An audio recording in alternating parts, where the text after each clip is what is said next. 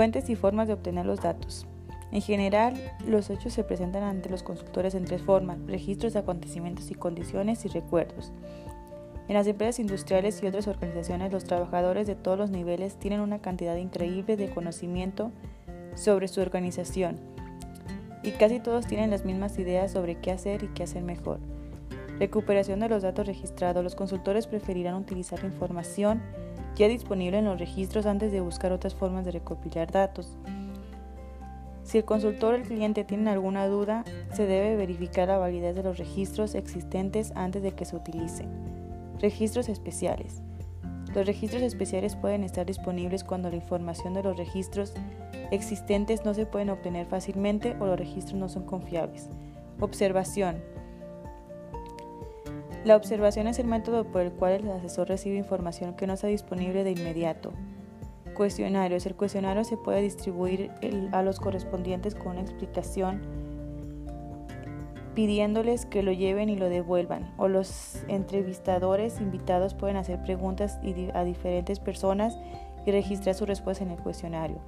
Entrevistas. En la consultoría de empresas las entrevistas son la técnica de adquisición de datos más utilizada. Estudio de la actividad de los empleados. Las actividades de los empleados en la organización del cliente juegan el papel de la mayoría de las tareas de consultoría. Investigación sistemáticamente. Las principales técnicas utilizadas serán las, descritas más arriba con, con conclusión de la observación, las entrevistas y los cuestionarios.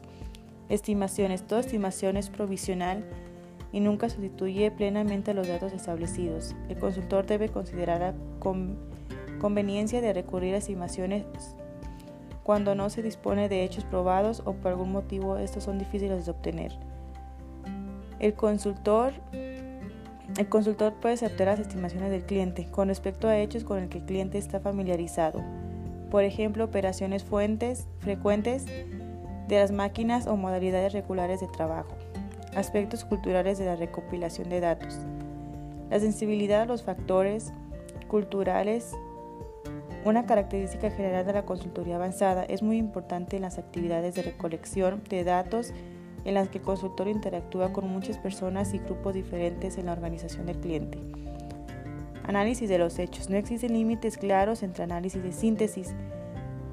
La síntesis es el sentido de formar un todo a partir de partes, sacar conclusiones de análisis de los hechos y elaborar propuestas de acción. Comienza en algún momento durante el análisis de los hechos, elaboración de datos. Antes de enviar los datos a las actividades de análisis anteriores, se deben corregir y seleccionar. Esta actividad incluye verificar la integridad y claridad de los registros y presentaciones. Clasificación. La clasificación de datos por tiempo puede indicar tendencias, tasas de cambio y fluctuaciones aleatorias y periódicas. Análisis de los datos organizados. Los datos, los datos preparados y organizados por clasificación serán analizados para determinar relaciones, proporciones y tendencias. Análisis causal. El análisis tiene como objetivo descubrir la relación causal entre condiciones y eventos. Análisis de campo de fuerza. Este cambio ocurre cuando hay un desequilibrio entre los dos conjuntos de fuerzas. Comparación. La comparación es una herramienta de análisis indispensable estrechamente relacionada con las herramientas de métodos discutidas anteriormente. Análisis del futuro.